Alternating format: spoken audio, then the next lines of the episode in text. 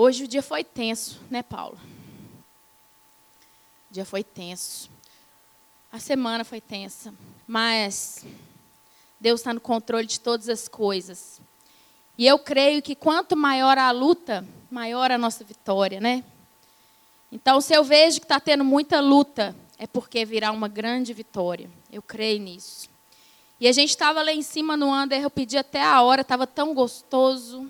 Ai, nossa, estava muito bom. Dava para ter estendido lá mais um tempão ouvindo os testemunhos do Espírito Santo, ouvindo as manifestações do Espírito Santo, o que ele fazia na vida de cada um ali.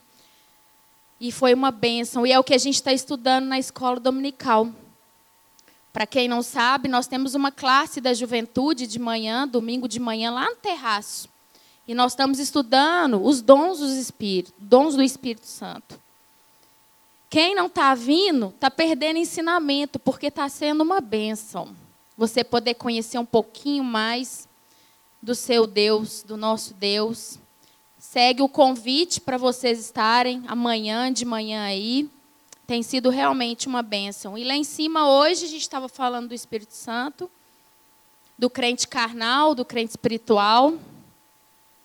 E eu vou completar um tiquinho aqui, pela graça de Deus.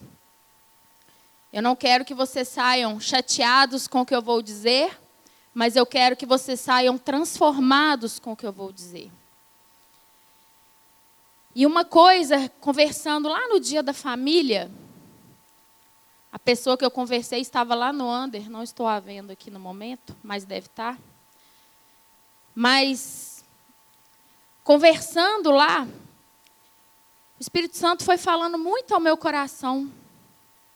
E o que eu queria falar hoje com vocês é sobre contendas. Contendas dentro da igreja. E contendas dentro da igreja está relacionado à enfermidade da igreja. E aí eu quero ler com vocês Provérbios 6, 16 a 19. Vamos abrir? Eu queria que vocês usassem o celular somente para a Bíblia, tá? Só para ler os textos. Vamos deixar a nossa mente aqui agora, porque Deus vai falar com você. E se você estiver aí, ó, ligado no celular, você vai perder o que Deus quer falar com você nessa noite. Então, que você não se perca nessa noite, porque o Senhor quer falar com você. Esteja aqui comigo, tá bom?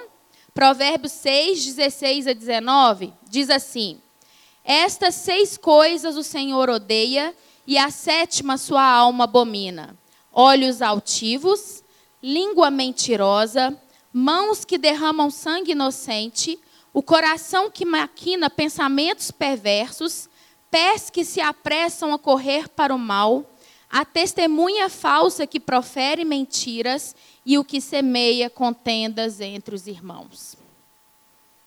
Seis coisas o Senhor detesta, e a sétima coisa, o Senhor abomina. O que é abominar? Vocês têm noção do que é abominar? Abominar é rejeitar. O Senhor rejeita, o Senhor abomina aqueles que criam contendas entre os irmãos. Ele não suporta de maneira alguma o indivíduo que semeia contendas entre os irmãos. Mas eu vou explicar por quê. Eu vou explicar por que, que isso abomina o coração do Senhor. Além, claro, das seis que ele detesta. E entre elas está uma que é a testemunha falsa que profere mentiras. Isso acontece dentro do nosso meio também. Nós criamos mentiras professamos mentiras de uns para com os outros e criamos muitas vezes no outro, na congregação ou no nosso meio, verdades que são inverdades. E nós não sabemos o mal que isso tem feito na nossa vida e no meio, no nosso meio. Então, o que, que seria semear contenda? Semear contenda é fazer coisas que colocaram os irmãos uns contra os outros, que vai deixar aquele ressentimento no coração do seu irmão. E a igreja, irmãos, ela tem que ser chamada para demonstrar o quê? que nós estamos falando esse tempo todo: unidade e amor. Unidade cristã, para que o mundo venha conhecer o Evangelho. Se nós não demonstramos essa unidade e esse amor aqui dentro, eles não crerão e não verão a salvação lá de fora, porque nós não vivemos em unidade. Quando uma pessoa ela tenta desvirtuar essa unidade, ela está impedindo, então, que pessoas creiam no evangelho. E impedir a fé dessas pessoas é impedir a salvação delas. É muito profundo, gente. A contenda no nosso meio, ela vai muito além de uma falta de unidade. Ela vai em não refletirmos a glória de Deus através das nossas vidas para os que estão lá fora e não gerando salvação. Nas cartas de Paulo, né?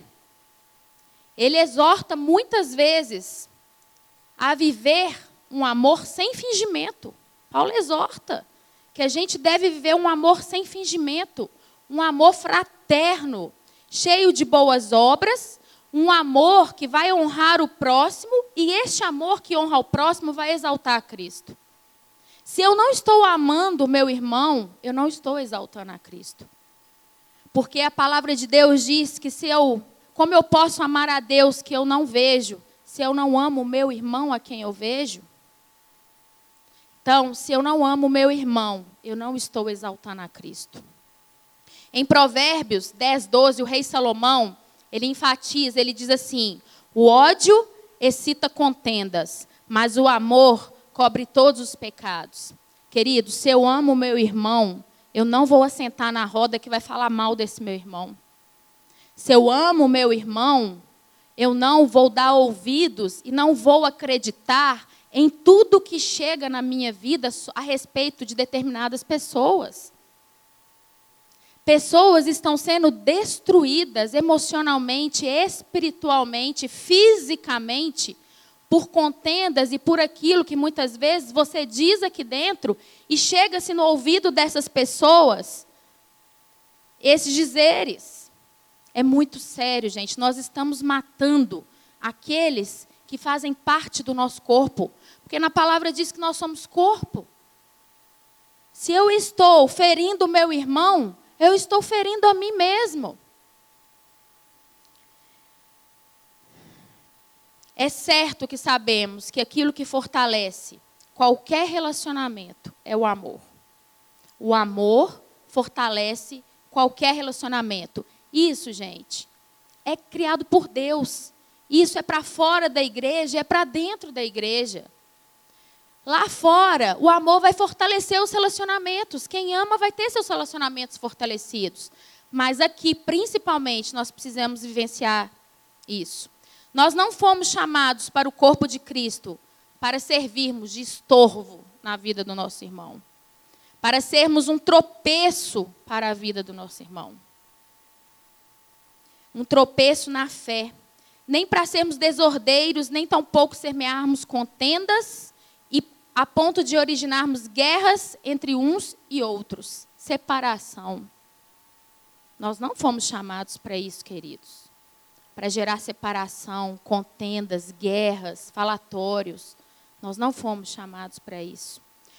Como é triste a gente ver, então, que muitos estão sofrendo emocionalmente e espiritualmente por conta dessas contendas geradas na igreja.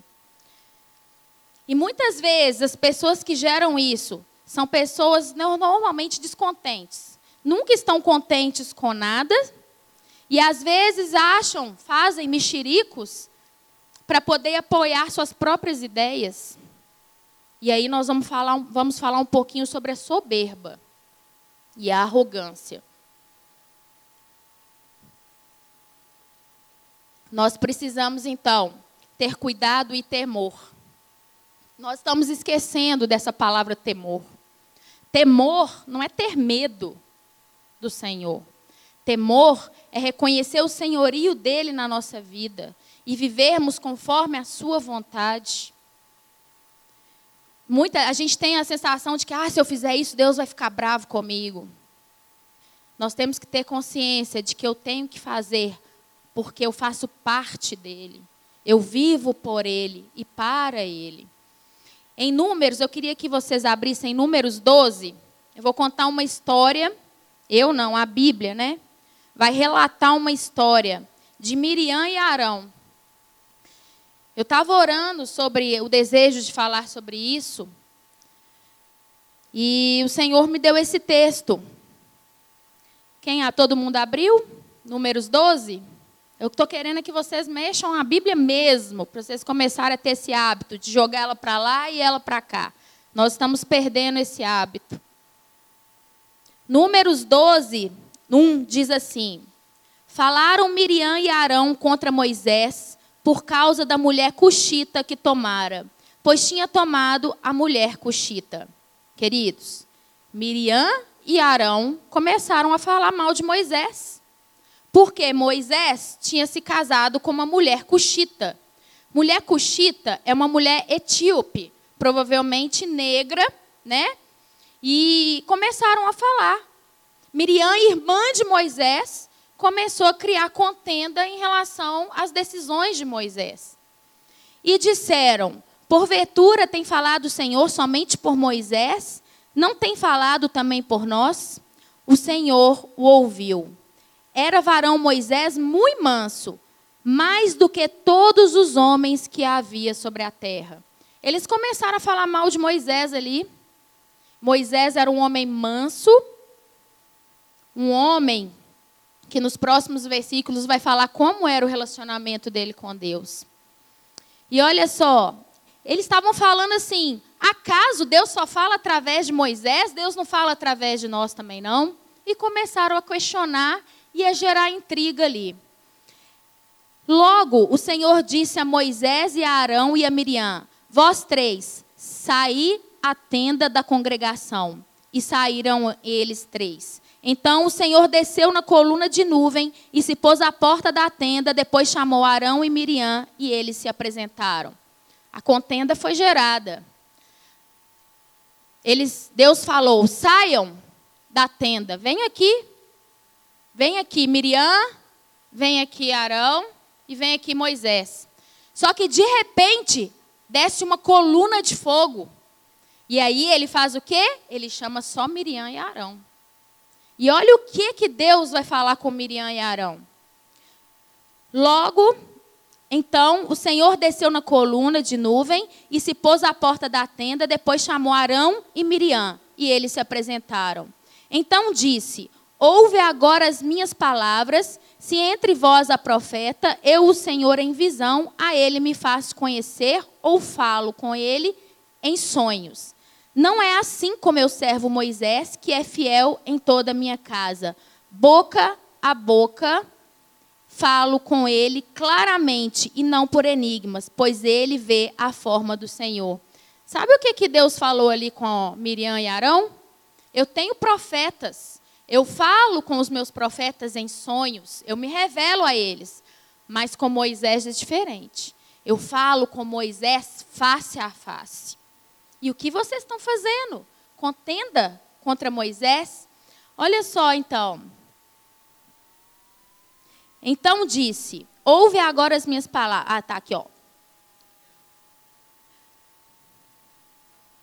9.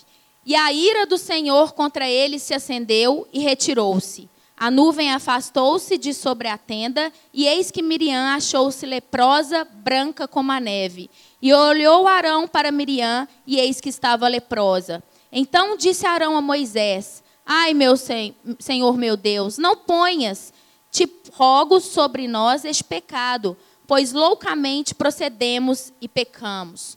Pois loucamente procedemos e pecamos. Ora, não seja ela como um aborto que, saindo do ventre da sua mãe, tenha metade da sua carne já consumida.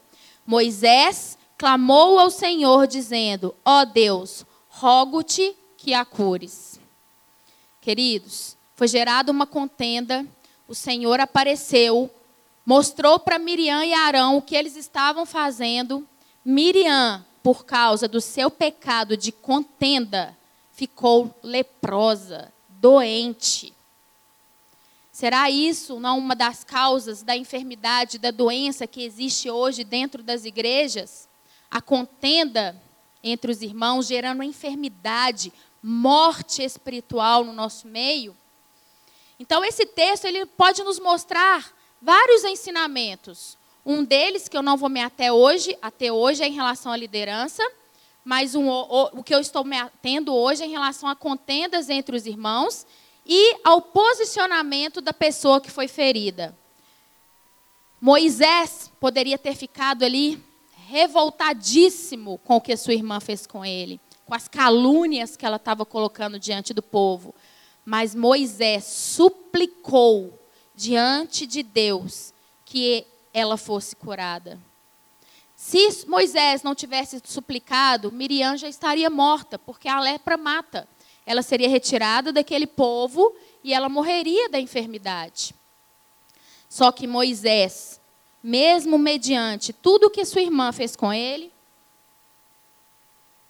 ela clamou para que a enfermidade dela fosse curada. Então, queridos, nós precisamos ter esse entendimento de que isso acontece. Isso já acontecia aqui, a Bíblia relata. Isso acontece e nós precisamos nos posicionar Paulo diz a Timóteo, Paulo fala assim a Timóteo que nós possamos ser um vaso de honra na casa do Senhor e não de desonra e de vergonha. Nós temos sido vaso de honra? Nós temos sido vaso de honra ou nós temos sido vaso de desonra? O que tem saído da nossa boca é para glorificar o nome de Deus ou para desonrar o nome de Deus. Aquilo que eu falo a respeito do meu irmão, aquilo que eu falo a respeito do outro, eu estou desonrando a Deus, eu não estou sendo um vaso de honra.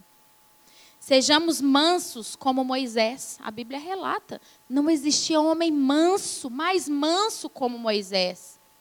Cheios de amor profundo como Jesus, nós precisamos amar. Precisamos ter esse amor que gera transformação na vida do nosso irmão.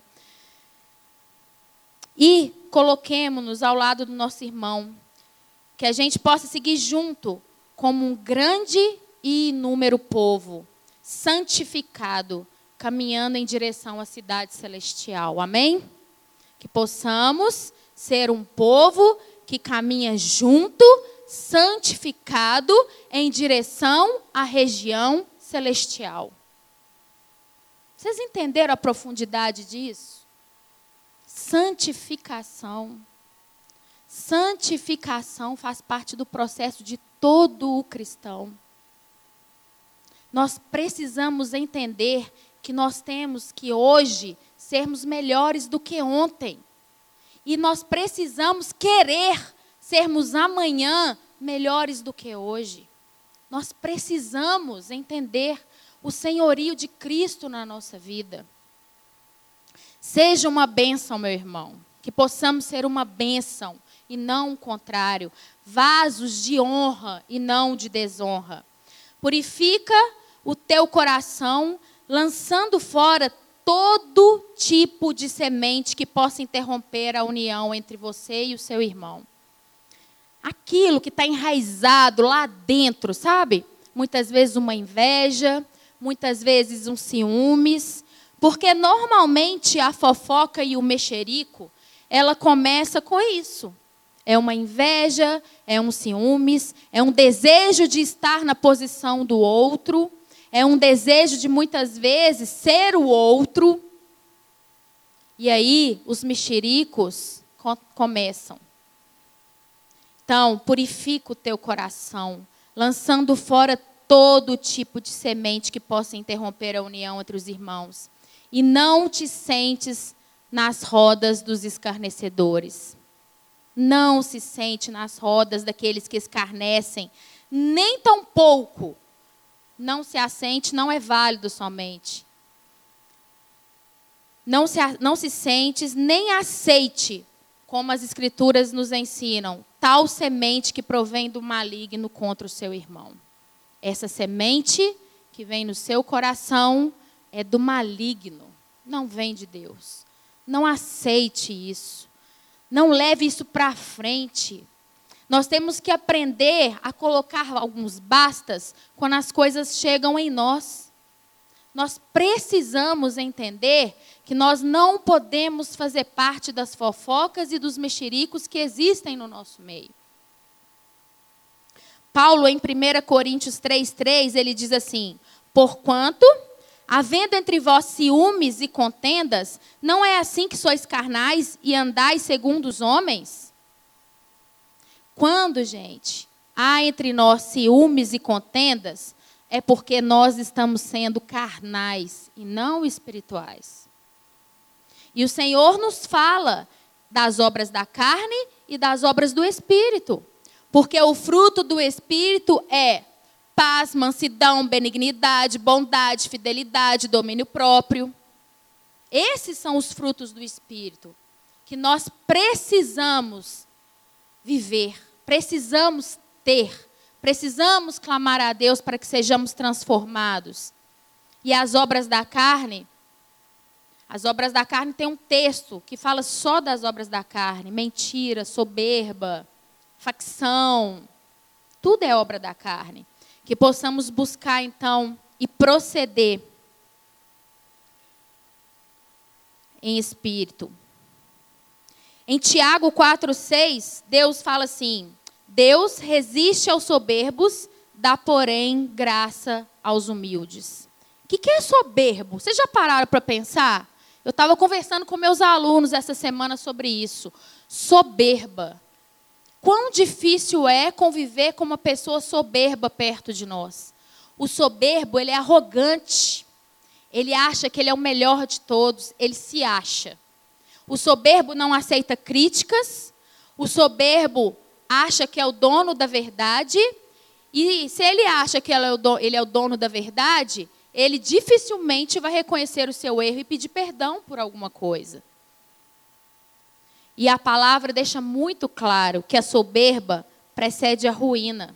E a altivez do espírito procede à queda. Deus resiste aos soberbos e dá graças aos humildes. Queridos, nós precisamos aprender a ser humildes. Ser humilde não é ser humilhado. É muito diferente humilde e humilhação. Ser humilde é muitas vezes abrir mão do nosso senso de justiça próprio para que o Senhor possa agir e trazer restauração, cura, transformação. Não seja soberbo. Eu já estou terminando, viu, gente? Vá até seu irmão e peça perdão. Seja humilde e receba a graça de Deus.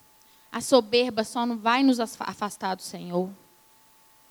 A soberba só gera separação entre a gente e Deus e vai nos levar à ruína. Então a gente tem que parar de dizer: eu estou certo, foi ele que fez mal para mim.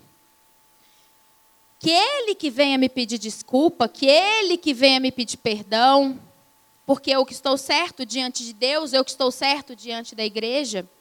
Nós agimos muitas vezes dessa forma. Mas nós temos certeza disso? Será que realmente estamos certos? Ou será que é essa soberba que existe dentro de nós? Que, há, que nos faz achar que estamos certos, que nos faz achar que estamos corretos. Humildade é ser capaz de pedir perdão até mesmo quando a gente está errado. Certo? Humildade é isso, é pedir perdão até mesmo quando a gente acha que está certo. Isso é ser humilde. E isso agrada o coração de Deus. Vamos parar, vamos começar a pôr um basta nisso no nosso meio. Vamos amar verdadeiramente, para que esse amor aqui seja conhecido e reconhecido lá fora que a gente possa verdadeiramente resplandecer a glória de Deus através da nossa vida. E para finalizar, eu queria, Mateus, que a gente cantasse uma música. Em Salmo 133, 1, o rei Davi, ele fala assim: Ó, oh, quão bom, bom e quão suave é que os irmãos vivam em união. Ó, oh, quão bom e quão suave é que os irmãos vivam em união. Nessa hora, enquanto Mateus ele vai ministrar uma música ao nosso coração, eu queria, Léo, apaga a luz para mim. Eu queria que nesse momento você colocasse diante de Deus a sua vida. E se em algum momento você foi um gerador de contenda, um gerador de separação, de intriga, de mexerico, que o Espírito Santo possa trazer à sua memória esse momento. E que você possa se arrepender diante de Deus. Sabe por quê, queridos? Se nós não fizermos isso, nós não vamos anular, nós queremos repreender essa noite no nosso meio esse espírito. Nós queremos viver profundidades maiores com o Senhor. Nós queremos ter experiências novas com o Senhor. E para isso a gente precisa arrepender das obras da nossa carne para que possamos viver uma vida de santidade. Nós vamos errar, vamos, mas nós temos que ter consciência de que esses erros desagradam a Deus, de que esses erros você está afetando o seu irmão, você está afetando o seu próprio corpo. Então vamos ouvir a música. E eu queria que vocês ficassem de pé. E que o Espírito Santo possa trazer a sua mente, se você já fez isso com alguém. E um outro desafio é que se você sofreu isso na sua vida, o Senhor quer te liberar nessa noite. Ele quer liberar o seu coração. Ele quer que você libere perdão. Porque você é morada dele. Se tu olhar, Senhor, para dentro de mim, nada encontrarás de bom, mas um desejo eu tenho de ser transformado. Preciso tanto do teu perdão. Querido, se você tivesse desejo, ajoelha onde você está. Ajoelhar é render. Ajoelhar é render. É falar, Deus, Senhor, me perdoa. pra dentro de mim. Jesus, perdoa os nossos pecados, Senhor. Oh Deus, todas as vezes que eu falei mal do meu irmão, tenha misericórdia, Senhor. Oh, transformado. Vem transformar as nossas vidas, Senhor. Nós nos arrependemos como corpo diante do Senhor. Coração, Clamamos ao Senhor. Dá-me um coração. Perdoa as nossas falhas, Jesus. Meu Queremos ser parecidos com o Senhor cada dia meu mais, Deus. coração igual ao teu. Quantas vezes abrimos as nossas bocas, ó Deus, para falar mal, para inventar coisas que não querer. existem. Dá-me um coração. Oh Deus, tenha misericórdia de nós como corpo. Ensina-me a amar o meu Oh Deus, derrama em nós o amor que vem do alto, Jesus. A olhar com teus olhos. Oh Deus, clamamos também, oh Deus, liberamos perdão, Jesus. Enche-me Liberamos perdão para aqueles que nos ofenderam, que falaram mal de nós, que inventaram calúnias sobre nós. Nós perdoamos, Jesus. Perdoamos nessa noite, ó Deus. E queremos viver corpo novamente, Senhor. Queremos viver corpo novamente, sermos um. Sermos um só corpo.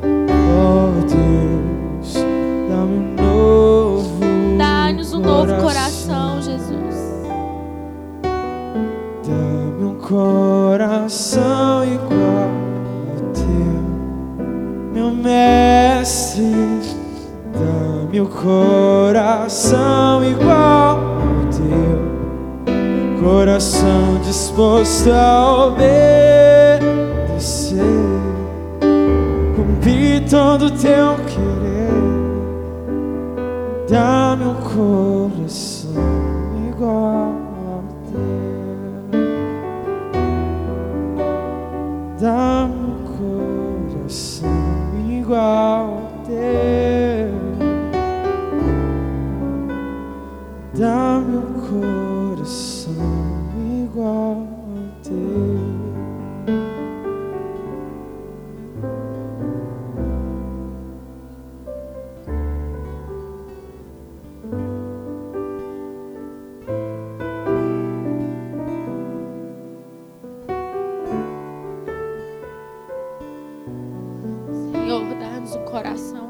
Senhor. Coração disposto a obedecer, Deus. Deus vem curar as feridas, restaurar as nossas almas. Vem nos renovar, Jesus. Renovar o nosso corpo. Renovar a nossa alma, o nosso espírito. Senhor, como autoridade nesse lugar, eu repreendo em nome de Jesus todo espírito de morte, todo espírito de contenda, de separação, de inveja, de facção. Em nome de Jesus. Esses jovens são do Senhor. Oh Deus, restaura a vida de cada um deles aqui. Pai, em nome de Jesus. Gera algo novo que vai fluir do interior deles e que vem do Senhor. Rios de águas vivas. Deus quebra toda a obra da carne. Deus, em nome de Jesus, que possamos sentir o teu amor, a tua graça, o teu favor. Que possamos querer viver de forma diferente da que temos vivido. Que possamos querer ser santos como o Senhor é santo. Oh Deus, gera esse desejo no nosso coração nessa noite. E que possamos, ó Deus, receber isso direto do seu trono, para que quando sairmos daqui, o Senhor possa gerar em nós as convicções que precisamos para viver a caminhada com o Senhor. Em nome de Jesus, ó Deus, abençoe cada um aqui. Amém. Gente, olha só. Que você possa realmente entender que pessoas são feridas através das nossas vidas. Que você não possa ser pedra de tropeço na vida do seu irmão. Pessoas estão realmente magoadas, feridas, desestruturadas por posicionamentos nossos. Vamos realmente tomar cuidado com aquilo que a nossa boca diz, com aquilo que expressamos, falamos. Que a sua boca seja para abençoar a vida do seu irmão. Amém?